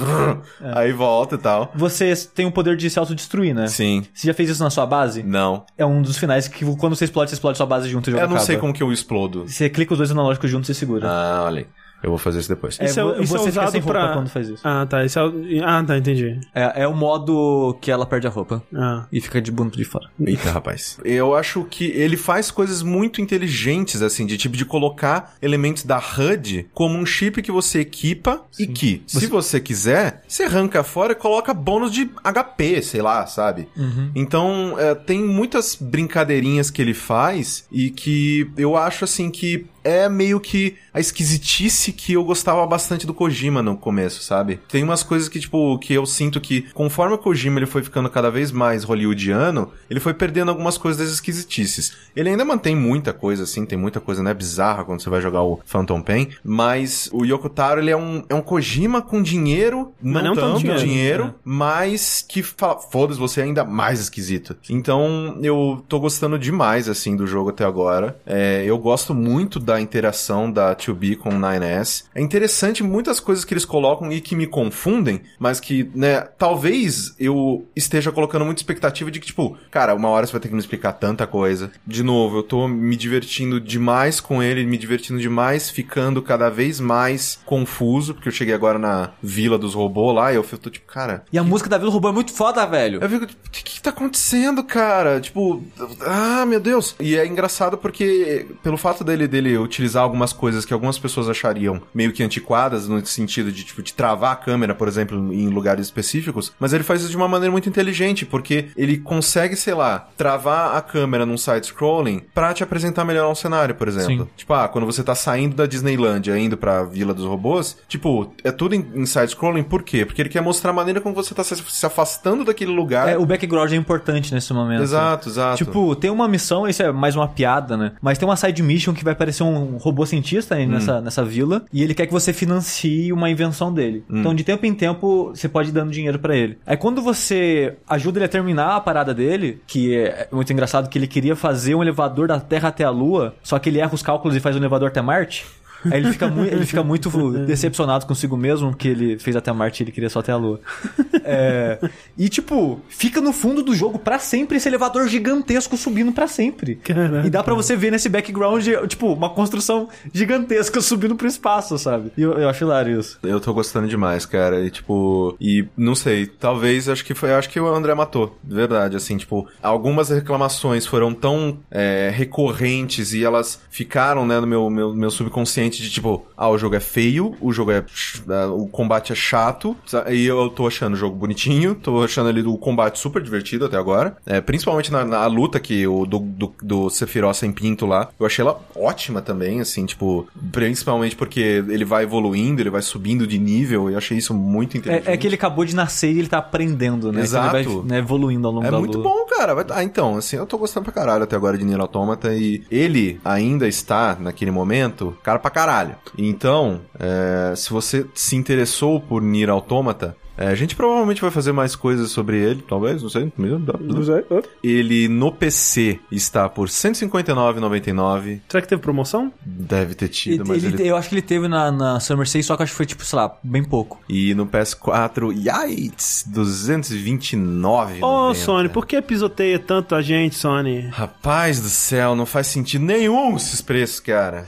Que pariu. E falando em jogos caros na PSN, Ei, rapaz. Ou seja, É. todos. Vamos falar de todos os jogos da PSN. Exatamente. Vamos começar por ordem alfabética. Não, começa no zero, então. Começa com... 1001 Spikes. Nossa senhora. que eu vou falar de Final Fantasy XII Eita, rapaz. HD. Ou Não, você não. tem noção... Não, é Final Fantasy 2 HD. É Final Fantasy Zodiac Age. Que é um HD. Mas, cara, quando anunciaram 10 HD, eu falei, cara, por que 10? Faz o 12. Tudo que eu quero na minha vida é um Vai Final o Fantasy 12 12, HD. né? E eles ficaram, ah, a gente não sabe, quem sabe se o 10 vender bem. E felizmente, felizmente, eles resolveram fazer e o jogo tá aí. E eu tô muito feliz de estar jogando ele. Eu tô gostando mais do que eu esperava, porque. eu- Eita, rapaz. porque, no mais que eu esperava no sentido de que eu pensei, cara, vai estar muito antiquado. Não, assim, O é- sistema de luta vai ser uma bosta. Eu até hoje eu brinco que eu falo que o Final Fantasy XII é o meu favorito, mas tipo, eu só falo isso porque ele foi o que eu mais joguei. E eu joguei só na época e nunca mais encostei, nunca mais nem olhei um vídeo. É. Eu só joguei ele na época, só joguei uma vez. Eu não cheguei a terminar ele. Eu também não. Mas eu tava com mais de 100 horas. É, eu Porque eu tava tava. fazendo todas as caçadas, todos os chefes secretos, todos os summons secretos, tudo. e o Exato, jogo ele tem exato. bastante coisa opcional. E na verdade o jogo ele acontece nas coisas opcionais, porque a história é até rápida e fácil pra caralho. Mas o Final Fantasy XII, o Zodiac Age, tá numa situação bizarra na gente agora, porque ele já saiu em 2006, o jogo existe inteiro. Em teoria eu poderia falar da história inteira se eu lembrasse de alguma coisa. Mas ele tem um embargo até o lançamento dele. Então, na verdade, Sushi, você tá falando do Final Fantasy 12 de PS2, só que você tá jogando no emulador. No emulador, que aí em fica HD. bonitão. É, exatamente. Mentira, não E pode que não. assim, Não a- não. essa versão do Zodiac Age, em termos de história, de história, eu só posso falar até o esgoto do começo, que Que é você tipo 3 minutos de jogo. Nossa senhora. É, umas duas horas de jogo, uma hora e pouco de jogo. Que é você invadindo um castelo. Que é antes de você ter party, né, você tá com avanço Nossa, ainda. é, tipo, é antes. Cara, nossa. Em relação senhora. à história, mas em relação às mecânicas, eles já anunciaram em notícias, então eu posso falar disso e posso falar da minha opinião sobre isso. Ah, Tipo, é um embargo muito estranho isso daí. É um embargo muito estranho. Mas a estranho. gente respeita. Exato, né? Um pouco de. Manda, manda mais que ir pra sempre, É, um, um mínimo de profissionalismo da gente respeitar Uhum. o pedido do- das Pra pessoas. receber joguinho né? Tipo, eles, não, eles vão ver isso? Não. Mas né, vão respeitar né, o Sim. embargo, essas coisas. Esse, essa versão do Final Fantasy XII, ela é aquele Final Fantasy XII International. International, Uhum. sim. Que é muito comum os Final Fantasies ter duas versões. Tipo, por exemplo, o Final Fantasy VII americano tem mais coisas que o Final Fantasy VII japonês. E eles sempre fazem isso de, de acrescentar coisinhas, É né? porque eu acabo acaba. né, O Final Fantasy VII, o americano, ele lançou tipo um ano depois, né? Então, Sim. É, então eles meio que fazem de- esses. É, é- é- é um, é um- é um movimento estranho, porque aí eles lançam o jogo primeiro no Japão. Aí demora pra caralho, localização, lá, lá, lá. Aí lança depois nos Estados Unidos com mais coisas. Aí essa versão nos Estados Unidos com mais coisas é lançada no Japão, né? É, tipo, eles, é tipo eles lançam, Sim. tipo, um, um, sei lá, um. O Final Fantasy X, por exemplo, a versão internacional dele, se eu não me engano, é a versão da Europa, que tem aqueles Dark Aeons. E o Final Fantasy XII ele também teve uma versão especial, só que em vez de ser americana ou europeia, foi a versão japonesa. Uhum. Porque saiu a versão americana igual a japonesa, as pessoas criticaram o sistema de evolução dos personagens porque eles evoluíam assim. No 10, por exemplo, Final Fantasy X, você não tem level. Você ganha aqueles pontos de Sphere Grid, Sim. que esses pontos você usa pra se movimentar numa tabela e ir comprando pontos, magias e o que seja. Um jogo da vida bizarro. Exato. Ah, eu lembro disso. Ele é de certa forma aberto, mas isso é muito, muito pro final. Tipo, é endgame. Porque quase sempre vai ser bem linear a evolução do seu personagem nessa tabela. Só que mais pro final do jogo você consegue chaves que abrem a sua tabela pra entrar na tabela dos outros personagens. Então, se você grindar pra caralho no Final Fantasy X, você consegue deixar todos os personagens com todas as magias e com os atributos máximos. Porque você vai andar a tabela inteira com todo mundo. Se você grindar o suficiente. No Final Fantasy XII, também é uma tabela pra todos os personagens. Só que em vez deles começarem em pontos específicos pra dar uma personalidade pra aquele personagem, todo mundo meio que começa bem próximo e todo mundo virava a mesma coisa bem rápido no Final Fantasy XII original. Quando eles foram lançar a versão internacional no Japão, eles criaram os jobs, que é clássico da série já. E eles invent- colocaram 12 jobs, que é relação com o Zodíaco, tá? Zodiac Age, né? Vem daí. Que Final Fantasy XII se passa em Valice, né? Que é um reino recorrente em alguns jogos da, da Square. Vagrant Story. Vagrant Story, Final Fantasy Tactics, Isso. Tactics Advance, Advance 2 e por aí vai, né? Então, eles pegam símbolos de zodíaco, né? Que é, de- é muito usado nesse mundo e colocam na, no- nos seus jobs e deram mais personalidade pra eles. Mas como que funciona assim? Agora, cada um tem uma tabela, e essa tabela é diferente do, do Final Fantasy X, que era meio que uma linha do jogo da vida, que nem o André falou. É uma tabela, tipo, pensa em damas. Com vários quadradinhos de cores alternadas, pra você ver com mais facilidade os quadradinhos. E quando eu compro um ponto lá, eu libero pra comprar os paralelos a ele. Tipo, de cima, de baixo e dos lados. Então você vai crescendo nessa tabela, comprando mais vida, comprando. É uma tabela de licenças, então você compra licença pra usar armas mais fortes, equipamentos mais fortes, usar magias daquele mundo. Você vai liberando é, mais poderes e coisas fazendo isso. Os seus limit break você libera nisso também. Só que ele também tem level. Então você pode ter um personagem level alto, com pouca coisa comprada nessa tabela, ou sem comprar job nenhum. Que você, se quiser, você não compra job. Você pode ser youtuber. Deus do céu. Ô, rapaz, tá ficando cada vez mais Aí, tóxico. por enquanto, isso é coisa do Final Fantasy International, né? Que eles colocaram uns jobs, rebalancearam o jogo, mudaram como funcionava o sistema de itens. Que, cara, o sistema de item no Final Fantasy 2 é muito bizarro, que é item aleatório. Tipo, tem uma arinha do mapa. Aí vai ter, tipo, vários saquinhos de item lá. Aí você pega, nossa, uma potion, oh, nossa, 200 de deal. Aí você sai e volta, os itens voltam. Então não é nada super vital ou, ou foda que você encontra nos baús, porque eles são meio que itens aleatórios. Tem baús que vão dar, tipo, uma arma. Só que ele vai continuar dando respawn com itens Piores, aham. é, whatevers nele. Sim. Uhum. Mas eu acho muito estranho esse sistema de, de item nele. Aí eles mudaram algumas coisas disso no International. Teve alguns rebalanceamentos, mas a coisa mais que as pessoas mais lembram é essa parada dos jobs. Só que só saiu no Japão. Sim. Então, a versão HD é a primeira vez que vem em inglês, o jogo é em inglês, é, com esse sistema. E a mudança que o HD fez é que antes você podia ter um job, cada personagem. Que você escolheu aquele job, se arrependeu, se fudeu, que é ele pra sempre. Agora tem dois. Mais solteira.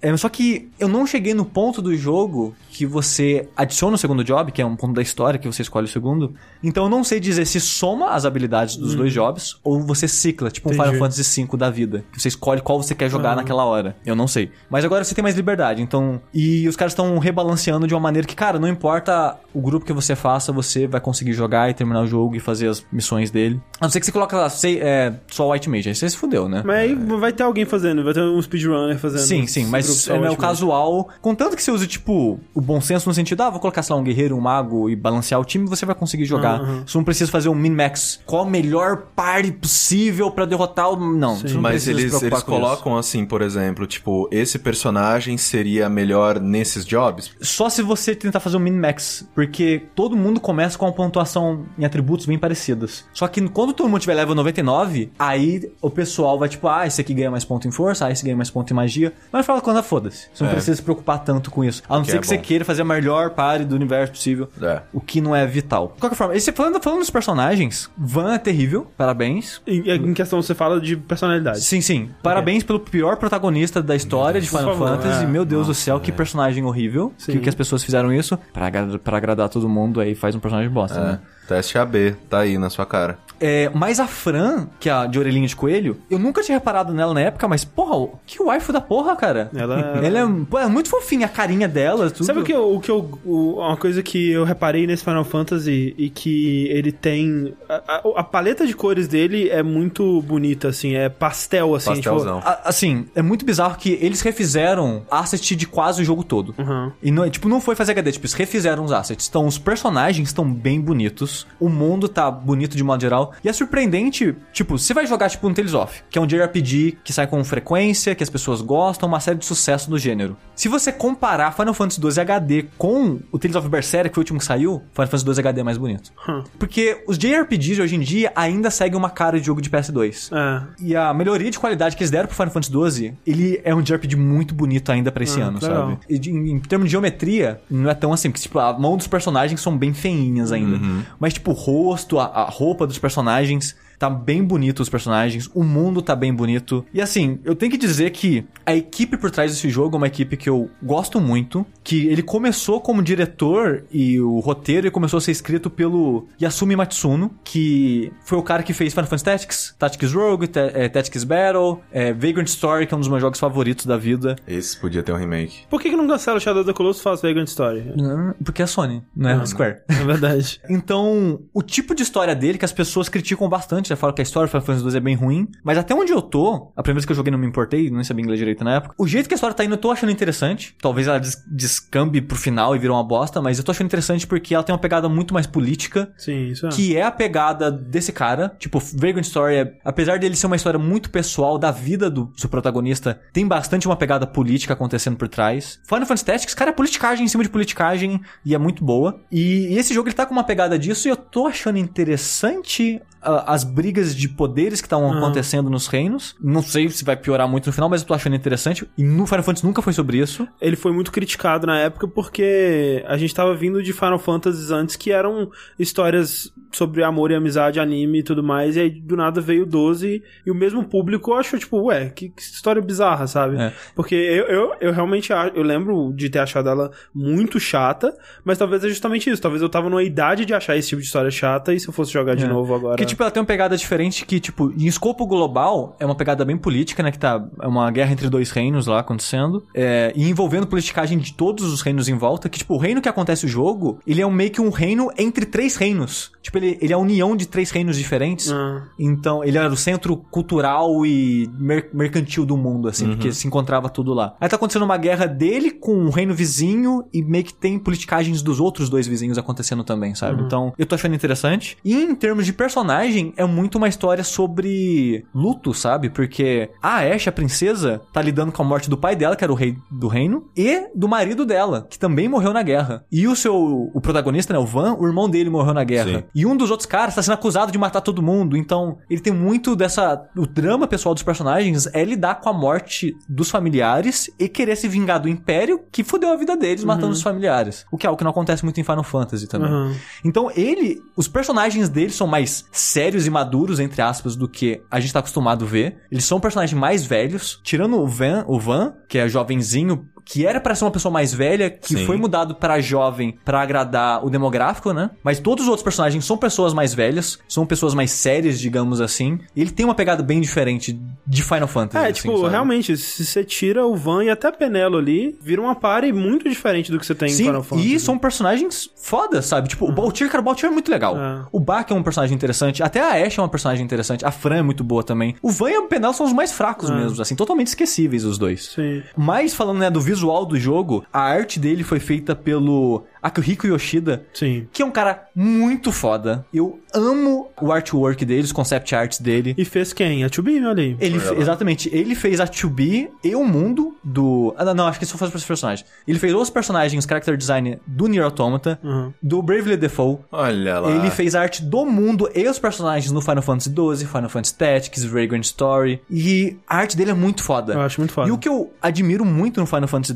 XII, comparado com os outros jogos, é que a textura mistura dos personagens é num traço meio pintado, como se fosse dele. Hum. Então, o design dos personagens no jogo segue o traço do concept do jogo. E fica muito bonito. Jogo, os personagens do Final Fantasy no HD tá muito bonito. Foda. E é foda, e é triste quando você vê as cenas em CGs, que, que eram impressionantes pra época, que eles fizeram um tratamento pra ficar HD bonito no jogo agora, mas não segue o estilo artístico dele. Só segue o design dos personagens, mas não segue o estilo artístico. E fica feio. Que bizarro. Porque fica muito chapadão, fica estranho. Aí quando você vê os personagens no jogo, que são mais coloridos e usando cores vibrantes, fica bonito. Aí é muito estranho isso. Tipo, a parte que tecnicamente é inferior em termos de polígonos, tá mais bonito por causa do estilo artístico. Sim. Em comparação com o CG, que envelheceu mal. Porque não tem tanta arte assim nele. E além de ser bonito, me é familiar porque é o mesmo traço do Vagrant Story. Que o Vagrant Story, dadas as limitações da época, né? Mas ele tenta seguir também os traços do concept do personagem, né? Tanto que a textura nos personagens é tudo pixel art. Para os personagens conseguem ser bem expressivos e ser bem coloridos pra época, pra isso. E eu achava bem impressionante também o Vagrant Story. E a trilha sonora do jogo, que eu acho muito foda. O tema da, da série Final Fantasy, né? É um tema que tocava em vários jogos e sumiu durante um tempo.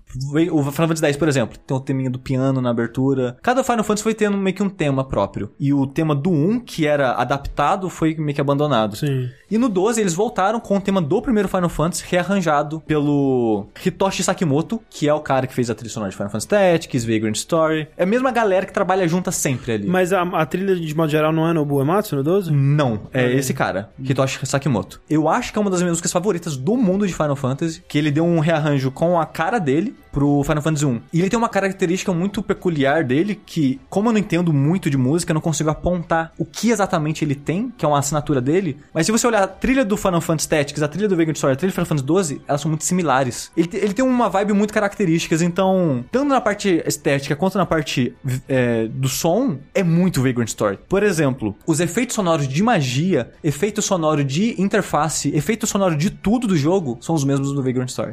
E é muito nostálgico pra mim isso, sabe? Tipo, não é som de Final Fantasy, é som do Vagrant Story. Eu acho muito louco isso, tipo, se o personagem tá carregando a magia, o tipo, o som de carregando é exatamente o mesmo. O som de quando você faz a magia é exatamente o mesmo do Vagrant Story. E eu acho muito curioso, tipo, por que esse jogo chama Final Fantasy? Os summons de Final Fantasy não existem aqui. Tipo, Ifrit, Shiva, Leviathan, não tem nenhum deles aqui. São nomes, eles colocaram como referência em embarcações. Tipo, tem nave que chama Ifrit, nave chama Leviathan. Sim. Mas eles não são criaturas nesse mundo, sabe? É, esse é um Final Fantasy muito esquisito. né? Sim, é tipo, é esquisito ele chamar Final Fantasy assim, Sim, mas... e, e eu acho até que. Meio que a mesma coisa que a gente podia, poderia falar do, do 15, talvez. Sim, É, sim, sim. um pouco. E outra coisa estranha dele é o combate. Porque, por exemplo, de novo o Vagrant Story. O combate do Vagrant Story era uma tentativa de fazer um, com- um RPG com um combate mais ativo na época, né? Então o que, que eles fizeram? Era um combate por turno, porque seu personagem não age infinitamente, né? Não é um Devil May Cry. É, mas ele tem uma barra de ação in- invisível, que você não vê essa barra de ação. Que de tempo em tempo você consegue fazer uma, um, executar essa ação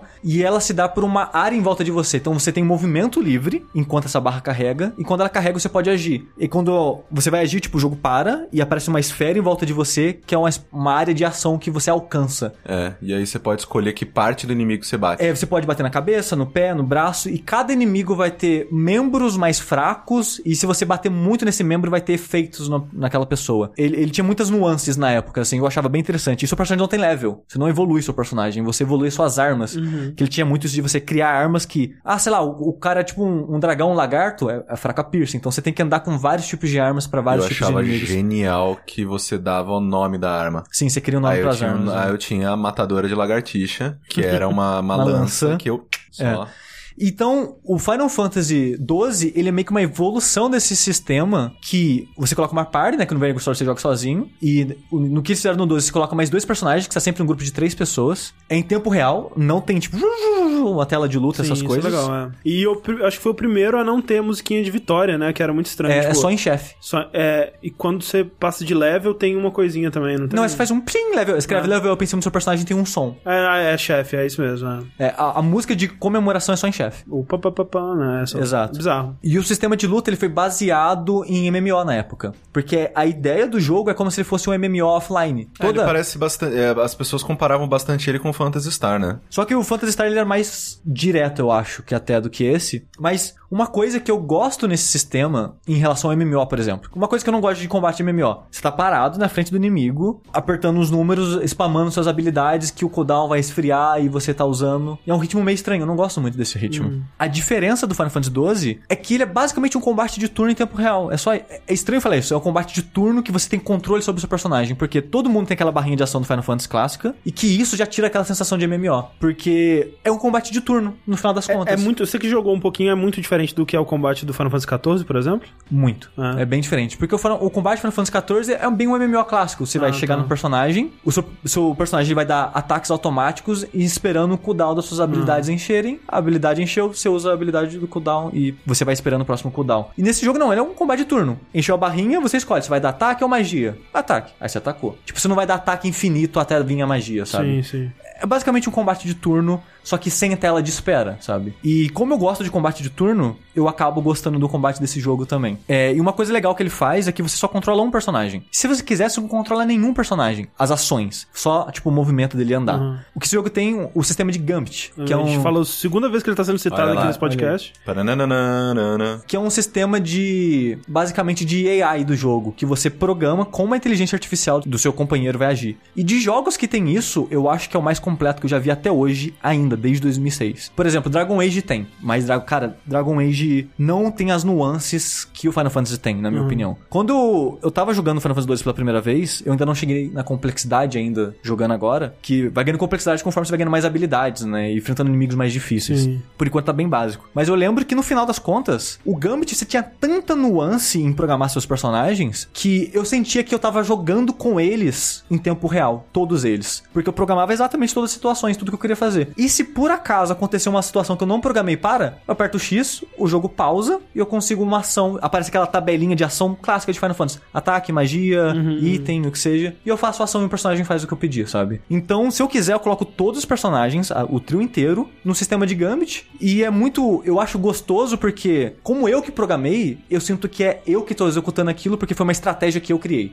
Dependendo das dungeons, tipo, ah, aqui é uma dungeon que os inimigos são fracos até esse elemento. Então eu vou programar meus personagens pra agir de acordo com esse elemento. Ah, são uma dungeon que os- o, tem muito inimigo que te dá um status negativo específico. Eu programo meus personagens pra agir de uma maneira específica. Então, é, de- independente da situação, eu meio que preparei minha equipe pra é, reagir àquilo. Então, não é tipo Final Fantasy XIII que tem um botão do auto-ataque. Não, eu criei estratégia e o jogo tá executando minha estratégia. Então eu ainda sinto que eu tô sob controle Sim, sim. daquele combate. Uhum. Só que fica muito fluido porque eu tô andando no mundo, vi, sei lá, um lobinho. Eu ando na direção do lobo, eles fazem a estratégia que eu programei e venci. E é muito rápido, porque não tem tela, sabe? Então, eu tô achando muito gostoso andar e matar bicho nesse jogo, que é muito bizarro. Eu Eu, fazia isso o tempo todo quando eu tava jogando. eu tô farmando, sendo que eu não. Hoje em dia, eu não tenho mais. Eu tenho zero paciência de farmar. Mas é tão gostoso o combate desse jogo, é por- ser tão rápido e tão fluido, que eu tô achando gostosinho e divertido, sabe? E eu acho que esse combate ser tão gostoso assim é vital pra uma das mecânicas principais do jogo, que é as caçadas. Toda cidade que você vai, você vai no bar, vai ter a tabelinha, ah, a gente tá caçando esses monstros, e tem a guilda de caçadores no mundo, conforme você vai crescendo no rank, você conseguindo itens e coisas melhores e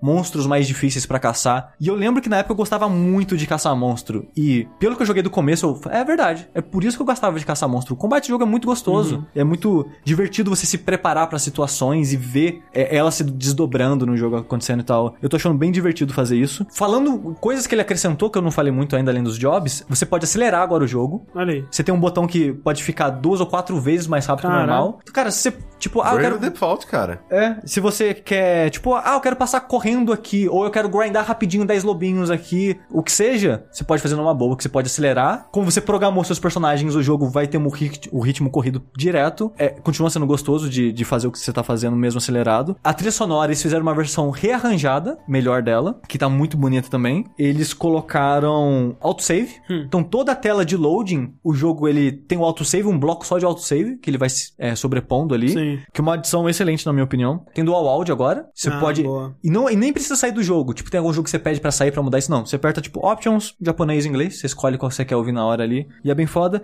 E é basicamente isso de diferença. Não tem tanta diferença assim em relação ao Mas, bo internacional. mas boas mudanças, boas Sim. mudanças. Sim, são boas mudanças. Eu acho que o jogo ele tá bem divertido, bem gostoso de jogar ainda. Se a pessoa gosta, gostou de Final Fantasy XII, eu acho que é basicamente obrigatório, que eu acho que é a versão definitiva.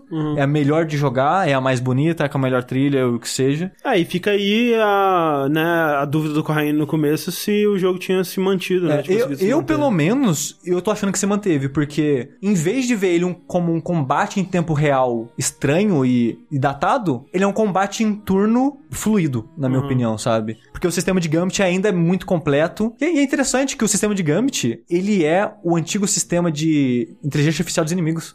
Que, tipo, eles usavam, sei lá, no Final Fantasy 8, 9, 7. É Colocaram me- na sua mão. Colocaram na, na sua mão, é, exatamente. Eu acho, acho interessante isso. Por isso que é tão completo. Por isso que você consegue tantas possibilidades, nuances no Aí eu negócio. fico é, abismado de realmente, né? Que nem no, no Dragon Age tem um sistema parecido, mas ser super básico, né? Porque que. Sim. E muitas coisas, na verdade, né? Porque o, o Final Fantasy XII, ele, ele parece que ele fez tanta coisa legal e diferente na época e que ficou por lá, sabe? Ficou. Ninguém re- reutilizou, ninguém evoluiu, ninguém continuou essas ideias. Tipo, o Final Fantasy XV é meio que uma evolução do Final Fantasy XII, sabe? É um pouco, é. Porque ele voltou, tipo, com um mundo aberto, Mas, grande, então, o voltou Final- com as caçadas, O Final Fantasy XV tem em uma parada real. meio Gambit também, mas é bem simples também. É bem, né? bem, bem limitada. Pois é. Tipo, as pessoas vão falar, ah, por que, que você gostou do Final, combate Final Fantasy XII e não gostou do 15? Porque o combate Final Fantasy XV é um combate em tempo real. E o combate Final Fantasy XII é um combate em turno. Tipo, o combate do Final Fantasy XV, ele é um combate em tempo real que era em turno. Você, você vê a herança do em turno nele. Uhum. Só que ele é um combate em tempo real. E eu acho, pra um combate em tempo real, eu acho meio awkward. Eu não gosto das implementações das interações com seus amigos. Que não comentei, eu achei meio quebrada. Vivia bugando e os meus personagens atacando o lugar errado. Porque era em tempo real, os inimigos estavam andando enquanto Uhum. você tava fazendo as animações e o que seja, sabe? Então, me frustrava alguns detalhes é, do combate do Final Fantasy XV. O combate do Final Fantasy XII é, tempo, é um combate em turno. Sim. Tipo, você tá ali com o seu personagem em pé olhando o outro cara, mas é um combate em turno no final das contas, sabe? Então, sim. ele tem as, as mesmas limitações e problemas de um combate em turno que não me incomodam, assim. Então, eu acho que o jogo, pra mim, pelo menos, ele envelheceu bem pro tipo de jogo que ele é. Eu tô achando divertido jogar ele e eu tô preocupado porque ele é um jogo muito longo e eu vou querer fazer tudo, porque tá Ei, legal de rapaz. fazer. Ele tá quanto? Aí vem a pior parte. Opa! Ei, rapaz. Esse jogo ele é exclusivo de PS4, pelo menos por enquanto. Tal- Inferno. talvez fique pra sempre, porque os Final Fantasy X se manteram, né? no- Não, só pra PC. Isso é pra Saiu PC ou pra 10? PC, Só o pra 10, PC. aham. O 10 saiu. Ok, então... 10 e 10 espera- 2. É, então o, o, é, o 12 deve sair pra PC eventualmente também. Mas por enquanto ele só tem pra PS4. Vai ter, no caso, dia 11. Sim. On- Ele sai 11 de julho. E vai sair pela bagatela de 230 reais. Ei, rapaz. Uh, Au! É... Meio caro pra porra. Tá meio caro. Caralho. É. Mas assim, se você gosta de, da série Final Fantasy, se você gosta de Final Fantasy 12, eu recomendo que é um ótimo jogo ainda assim. Olha lá. Vamos pra uma perguntinha aqui que eu pedi umas perguntinhas pra mandarem no Twitter e, e mandaram no e-mail aqui também algumas coisinhas que eu acho que são interessantes de serem discutidas. O Júlio Deboni pergunta: joguinhos são arte? Sim. Sim. Diógenes L. César pergunta: por que o Sushi falou que não ia ter Code Vein na E3 e teve? Aí realmente a gente não sabe. Porque eu sou burro. Exato. E o Arthur Santos mandou essa pergunta no título disso. Vértice pergunta: Já podemos considerar 2017 o novo 1998 dos games? Aí no texto. É, eu sinceramente não sei colocar no e-mail, o título meio que já diz tudo. E é realmente fácil. e aí ele fala: talvez alguns ursos, e aí ele enche de emojis de ursos o e-mail, então acho que é isso aí mesmo. É isso aí mesmo. Eu achei bem justo. Eu não consigo lembrar com detalhe todos os anos que ah, a é gente difícil, passou, é né? difícil. Ah, esse ano mesmo, tipo, Mas- quando eu mas- paro pra pensar, eu não consigo lembrar de todos os jogos. Sim. Falando no, no nível emocional, assim, de o começo de ano foi tão forte, com tanto jogo bom, que a impressão que é, sim, é o melhor ano dos jogos desde 98, sabe? É, mas eu ainda acho que não supera 98, sabe? Sim, porque os jogos foram muito... A gente só vai saber... Da... É, é. O negócio é daqui a uns anos. Exato, a gente não tem como saber Vai ainda. que Nier tem uma cascata, vai que Zelda tem uma cascata, Pois é, porque, sabe? por exemplo, né, assim, esse é, 98 é, é muito foda que, tipo, teve o Zelda Ocarina of Time, teve Half-Life, teve StarCraft, teve Grim Fandango, teve Thief o primeiro, teve Baldur's Gate, o Pokémon Red Blue no, no- nos Estados Unidos, Metal Gear Solid. Então, tipo, é muito jogo muito importante, sabe? Jogos que definiram o jeito que jogos em 3D funcionam basicamente hoje. até hoje. É, e... todas essas, assim, não todas, né, mas eh, a grande maioria desses nomes que você falou são nomes que a gente escuta até hoje. e Exato. Que persistem até hoje É. e que ou fizeram a eh, ou eh, fizeram a empresa que os desenvolveram ser grande. Sim. E aí, por exemplo, esse ano a gente tem, né, o- dentre os melhores jogos aí, Resident Evil 7, Horizon Zero Dawn, Zelda Breath of the Wild, você pode colocar Nier Automata, Prey, Nioh, Nioh, Persona. Injustice, Sex Brutale. Sex Brutale, é, algumas pessoas Eu colo- colocariam For Honor, algumas colo- pessoas colocariam Gravity Rush, Night in the Woods, Eu coloco Hollow Knight. Hollow Knight, ainda vai ter, né, o Super Mario Odyssey, ainda vai ter South Park, ainda vai ter, sei lá, Cuphead, ainda vai ter é, Shadow of War, ainda vai ter Splatoon, teve Little Nightmares, Arms, tipo, todos esses jogos muito bons, né, é, mas assim, eu não consigo ver esses jogos com a mesma importância dos jogos de 98, dos grandes jogos de 98. Talvez Zelda, o Zelda, ele talvez ele defina como os jogos de mundo aberto vão ser feitos aqui pra frente, mas de novo, é algo que a gente só vai saber quando Sim. passar, a gente tiver essa distância. Se eu fosse dizer na verdade, bem equiparado ali com Zelda, mas talvez um pouco mais ainda, eu diria que o jogo que mais obviamente é o, é o mais importante e que vai definir eh, os jogos daqui pra frente que saiu esse ano, que na verdade ainda não saiu esse ano, mas talvez saia, é o PlayerUnknown Battlegrounds. Eu acho que todo jogo multiplayer daqui pra frente vai ter um modo tipo PlayerUnknown Battlegrounds, tipo Call of Duty, cara, é, um- é uma coisa muito inteligente que eles fizeram, e claro, não, não é a primeira vez que foi feito, né? Tem outros mods que faziam isso, mas a forma que ele fez, tipo, eu acho que é o jogo mais importante do ano, talvez um dos jogos mais importantes da geração, e, de novo, a gente só vai ver com a, a distância, né? Não, eu só não sei se ele se, ade se ele se adequaria, a- por exemplo, eu não vejo um Call of Duty com um modo de player não, mas eu vejo um Battlefield com um modo Battlefield, de sim. player É, Sim. é, o Call of Duty realmente. Call of Duty eu não consigo. É que os mapas de Call of Duty são pequenininhos. São né? pequenininhos e a jogabilidade de Call of Duty é muito diferente. Mas é, Battlefield sim. é. Battlefield com certeza. Ah, pois é. Mas é, então eu diria que não. É, É, que é melhor que 98, não. É difícil, eu acho que a gente nunca vai ter, porque Mas- quanto mais tempo passa, quanto mais jogo lança, mais difícil fica de você. Né? Cara, Baldur's Gate, sabe? Tipo, o que a gente tem, sabe? Jogos da Telltale bebem de Baldur's Gate, jogos da, da BioWare mesmo, até hoje bebem de Baldur's Gate, sabe? Então é, quando é. você para pra pensar que, cara, Pokémon, velho. Pokémon, cara. Tipo, não tem... Thief, velho, a gente tá falando do- dos Immersive Simulators aí. Não começou no Thief, né? Mas o Thief foi um grande jogo desse Não, gênero. é tipo, para e pensa num mundo em que o conceito de Pokémon não existia, o conceito de um jogo, né, tipo, nesses moldes de um RPG de coleção de bichos, de É. evolução e, tipo, não existia, O sabe? que, o que Half-Life significou pra jogo de primeira pessoa, o que Metal Gear Solid significou pra história em jogos, o que StarCraft significou pra esporte, cara. Tipo, a, a Coreia do Sul só existe hoje em dia por causa do StarCraft, Nossa alguns senhora. diriam. Basicamente. É incomparável, não tem como. Não tem como. É impossível. Mas eu acho que 2017 é o melhor ano desde, 2000, desde 98. Talvez, isso eu conseguiria. A gente te- teria Discutir. que analisar mais friamente e lembrar certinho todos os anos. Pegar mas, a lista de mas, mas em termos de anos. quanti... Tal, eu, por exemplo, eu acho que 2015 teve um jogo que é melhor que todos os jogos que saiu esse ano, que é o Blood- Bloodborne. Pra Ok, mim. ok. Pra mim, Bloodborne ainda é o melhor jogo da geração. Aham. Mas em número, esse ano não tem como, cara. É, é muito Não tem jogo, como. cara. Esse ano é complicado mesmo. Pra fechar o nosso vértice, muito obrigado às pessoas que mandaram perguntas. É, não O e-mail, né, se você quiser mandar a sua perguntinha. Exato, é no vértice.jogabilidade.de, a gente guarda todas aqui, é, a gente vai deixar perguntinhas, as pessoas mandaram muita coisa de, ah, que jogo é esse, que jogo é esse, tal, a gente vai deixar esses mais pras notícias. Porque também a gente tem o apoio do chat quando a gente tá Exato, fazendo. é né? melhor que a gente Bem pode jogar, fácil, são, fazer esse não brainstorm. são só três pessoas pensando, são Sim, centenas. Exatamente. Então, a gente vai encerrar aqui com os lançamentos da semana que vem, né, Steve? Exatamente. E, André, semana que vem começa a ser um pouquinho mais de jogos, comparado com o mês anterior. Mas ainda tá de boa. Ai- Tá de ainda, ainda tá de boa. boa, tá de boa. Mas olha só, semana que vem a gente começa é, com saindo no dia 11 de julho a segunda temporada do Minecraft Story Mode da Telltale. O que é muito engraçado que eu resolvi olhar qual que foi o meu primeiro tweet do mundo, né? Que eu fiz. é, eu- na verdade, eu tinha uma conta de Twitter que foi que eu fiz em 2009, mas aí eu deletei ela. E aí a essa conta de Twitter que eu tenho ela até hoje, ela eu comecei ela em 2010, o que é bem tarde até pro Twitter. Sim. Mas eu fui olhar, né? E aí era. Foi engraçado porque, tipo, era, uma, era um tweet meu falando assim: acabei de editar um podcast virando a noite e eu queria ter mais podcasts de Lost pra ouvir. E são duas coisas que ainda se aplicam ao, ao dia de hoje. E, olhando meus tweets mais antigos, eu tuitei uma parada assim, sei lá, comecinho do ano de 2010. Eu tuitei: Nossa, como assim esse jogo já saiu? A Telltale faz jogos em ritmo Stephen King. E, tipo, mesma Até coisa. hoje.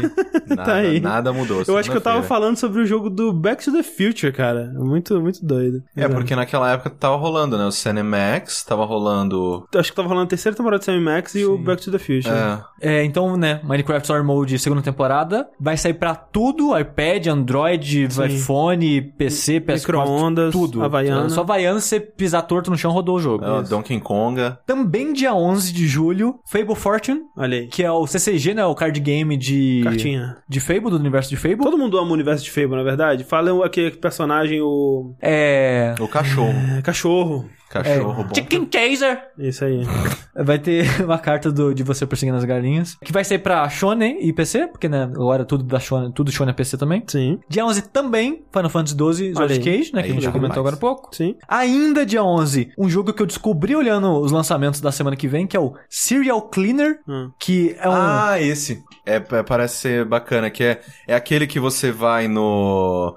Que você tem que esconder o corpo da galera antes do, do, do sei lá, do policial descobrir. Tipo isso, é. Você é um cara que limpa a cena de crime antes que a polícia descubra o crime. É. Então, por exemplo, é, alguma pessoa matou, sei lá, cinco pessoas numa casa. Você fala, cara, aconteceu a zona lá, limpa lá pra gente antes da polícia chegar. Isso parece ser um jogo da melhor parte de Fahrenheit, que é o comecinho quando você tem que esconder o É corpo muito no. boa aquela parte. No, no no banheiro. banheiro. Que é muito bom. É a melhor parte do jogo. Aí você tem a cena do crime e tem, tipo, é um jogo de stealth, porque a polícia vai estar chegando ou a polícia já tá lá, e você tem que fazer tudo isso antes da polícia ver o corpo ou sem, ser- ou sem ver você. Ó, gosto desse jogo, hein? Se ele tiver um estilo de arte bonitinho, eu a quero. arte dele parece legal. É. A arte dele pareceu Eu legal. Lembro, que, eu lembro de um gif dele que era engraçado, que era você pegando o corpo e jogando uma, uma pilha de folha. E aí, tipo, eu, eu lembro desse gif por, por muito tempo. É, então o jogo ele parece interessante, né? Vai sair dia 11 também. Não, ele sai dia 11 pra PS4, dia 14 pro Shone e já tem pra PC em Early Access. Hum. Ah, então, Então ele deve sair do Early Access aí nessa semana que vem também.